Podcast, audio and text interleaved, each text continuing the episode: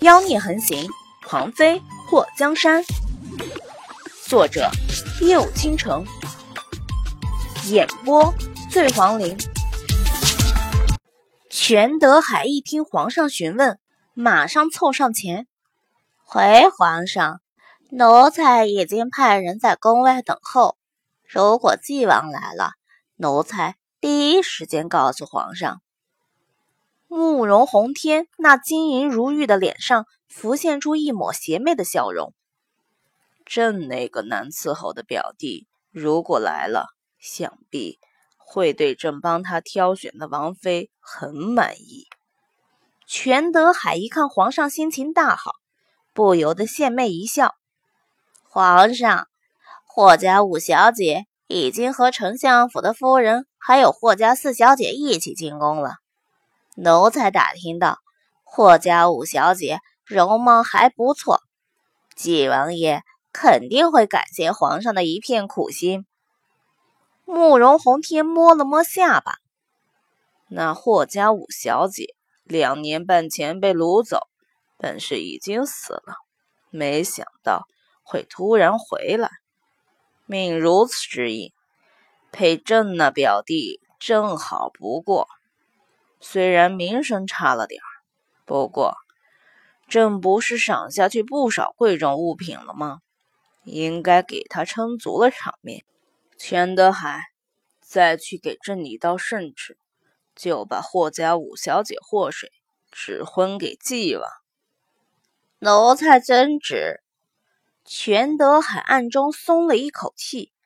纪王一直是皇上的一块心病。纪王一天不娶妻，皇上就一天不安稳。这么多年，纪王奉旨迎娶纪王妃，几次都因为死了新娘而告终，弄得朝中上下谈纪王色变。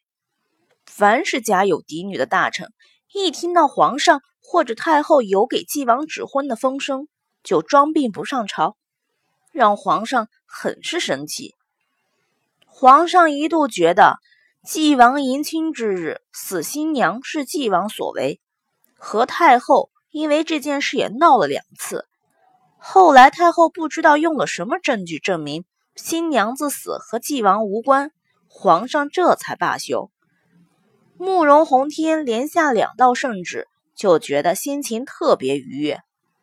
全德海，百家养心殿吧，朕过去瞧瞧母后和皇后。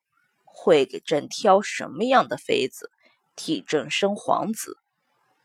百将，全德海高喊了一声：“只要皇上愉悦，那么他也非常愉悦。主子心情好，当奴才的也就少受点罪。”祸水哪里知道自己恶作剧的报出了霍瑶锦的名字。会让慕容宏天提前就拟好了圣旨，要封霍瑶锦一个从三品的昭仪。他跑出了御花园的树林，大喊诗画的名字。远远的就看到诗画哭哭泣泣的跑过来。哼，小姐，你去哪里了？吓死奴婢了！诗画抓着祸水就不放。刚刚他和小太监说话的功夫，一回头，他家小姐就不见了。他快要吓死了，有木有啊？此时看到祸水安然无恙的出现在他面前，诗画是喜极而泣。我刚刚光顾着看风景，走到另外一边了。诗画，你别哭了，我又没发生什么事情，你再哭下去都对不起你的眼泪珠子。祸水掏出手帕给诗画擦了擦眼泪。好啦，我下次肯定跟住你。不会和你走散，让你担惊受怕了。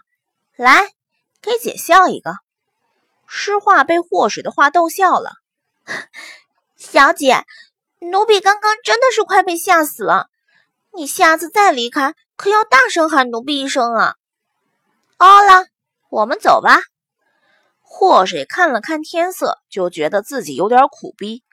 这个时候，养心殿里估计都安排好了，各有各的位置。他如此贸贸然过去，想不当成众人的焦点都难啊！太后他不陌生，他觉得在永寿宫里，太后这个粗大腿他抱得还不错。好歹他也解决了永寿宫温泉池的那条巨蟒，替太后提前灭了一个灾难。太后的人还没调查出那巨蟒是如何跑到温泉池里的。如果早在很久前，那巨蟒就潜伏在永寿宫的温泉池，那么他这也算是救了太后一次吧。不管怎么说，他在太后的永寿宫帮着太后除掉一个不稳定因素巨蟒后，就算是个功臣。太后不管是看在他输的份上，还是看在他杀了巨蟒的份上，应该都会保护他。太后不是说了吗？只要他还在宫里，那么就会保他平安。祸水一想到太后和他保证过的事情，就觉得紧张感消失了不少。在后宫中，虽然一切事情都是皇后做主，不过再厉害的媳妇儿也不能不尊敬婆婆，否则就是不孝顺。齐皇帝是太后亲生的。皇后应该不会在明面上和莫太后这个婆婆作对吧？这么一想，或许就觉得心情大好。小姐，你笑什么？诗画发现祸水边走边笑，祸水伸出手拍了拍诗画的肩膀，多笑笑可以排除体内毒素，延年益寿，身体好。来，你也笑一个。诗画哪里还能笑出来呀？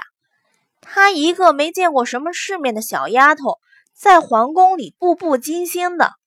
刚刚祸水丢了，已经把她的魂儿都吓出来了。现在一想，那养心殿里的所有人，恐怕都在等自己家小姐。小姐不慌不忙的，还没心没肺的笑眼如花，她都愁死了。小姐，你就别逗奴婢了。奴婢现在双腿都发软，你让奴婢怎么笑出来？诗画看向带路的小太监，小公公还有多远才到养心殿？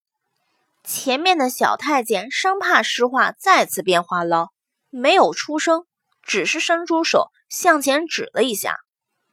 顺着小太监的手指，祸水和诗画瞧见前面不远有个非常高的大殿，大殿的屋顶。铺满了金色的琉璃瓦，在殿脊上有很多象征不同寓意的装饰。祸水进宫后，这还是第一次打量宫里头的宫殿。他以前逛故宫的时候略有研究，皇宫里的每一处摆设都很有讲究，就连屋顶上的装饰也有不同的意义。屋顶正脊两端的装饰品象征着防火镇水。宫殿檐角上的琉璃鸡兽象征着尊贵祥瑞，保佑平安、镇邪护宅什么的。诗画的腿有点抖，步伐明显有点凌乱。小姐，前面好多人。祸水看到诗画，脸色都有些白了。等下我进养心殿，你也是要留在外面的。这里人少，你就留在这里等我。小姐，奴婢还是陪你过去。祸水看到诗画有些同手同脚的走路，他轻笑了一声：“别逞能了，你就留在这里等我，这是命令。”诗画知道祸水是为了他好，感动之余带着一丝担忧：“小姐，你要小心。”放心吧。祸水跟上了小太监，小公公。等下，你能不能帮我照看一下诗画？这点心意你收下。说完，他掏出银子塞给那个小太监。小太监吓了一跳：“霍小姐，奴才不敢。”“什么敢不敢的？你带路有功，本小姐非要赏给你的。”祸水硬把银子递给了小太监：“别和我推辞，小心被人瞧见。”小太监一听，吓了一跳，马上把银子收好。奴才无功不受禄，你留下帮我照顾诗画，就算你大功一件。我自己去养心殿，你留下，就这么愉快的决定了。祸水眉头一挑，抓起裙摆，昂首挺胸的走向养心殿。此时养心殿里寂静无声，莫太后姗姗来迟后，一直坐在主位没有出声。那些夫人和小姐谁也不知道莫太后在想什么，大气都不敢喘一下。李皇后坐在莫太后身侧，太后，所有二品以上官员家在选秀名单上的千金，如今都在这大殿中。莫太后慵懒的一手拄在座位的扶手上，托着脸颊。皇后觉得，皇上会留哪家姑娘？李皇后微微一笑。皇上的心意，臣妾不敢随意揣摩。早上，哀家不是让盛嬷嬷去了凤灵宫吗？盛嬷嬷回来和哀家说，皇后你一直待在御书房。想必已经和皇上商讨过了。这次李家的姑娘有进宫吗？莫太后幽深的双眸看向李皇后。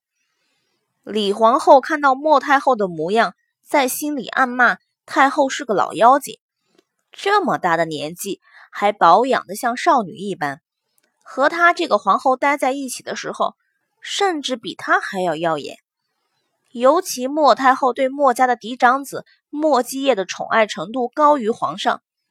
虽然说皇上什么都不说，可她这个当皇后的却总是心里不舒服的。现在一听到莫太后让盛嬷嬷跑到凤灵宫打探她的事情，李皇后更是心里厌烦。她就心想：你说你一个当太后的。如果想打听儿媳妇儿的行踪，找人偷偷摸摸探听也就算了，竟然还光明正大的天天派人过去查，存心给人添堵。虽然对太后有诸多不满，不过李皇后的脸上还是满是恭敬和柔顺。李家是有两位嫡女进宫，臣妾还真的问了一下皇上，皇上说。李家小姐的确是极好的，也是皇后的娘家可不是真出了几个水灵灵的小姐吗？要都能像皇后这样对皇上尽心尽力，皇上更是省心了。莫太后脸上的表情似笑非笑，李皇后也不去揣摩太后话里的意思是褒是贬，她轻笑了一声。太后谬赞了，李家小姐再好，和莫家的小姐比还差了点儿。莫太后嘴角一动，皇后这句话让哀家最为信服。李皇后的脸颊抽了抽，她相信，如果莫家有嫡女的话，当年在皇上还是太子的时候，嫁给皇上的人肯定是莫家的姑娘。可惜的是。墨家只有两个庶女，虽然有个当太后的亲姑姑，却没有一个能当上太子正妃的身份。养心殿的众人看到太后和皇后婆媳之间聊天，在他们眼中，太后和皇后婆媳和睦，彼此展露笑颜。可那两双眼睛之间的火花四溢，却没人瞧见。李皇后强忍住心里的不快，太后。臣妾刚刚倒是忘记了，皇上和臣妾提起了霍丞相家的嫡女霍瑶锦，好像上次皇上去刘府的时候，和霍家小姐有过一面之缘，对她颇有好感。霍瑶锦，莫太后眼眸一动，幽深的目光扫过养心殿里那些打扮的都好像孔雀开屏般绚丽的千金小姐。霍瑶锦，过来让哀家看看。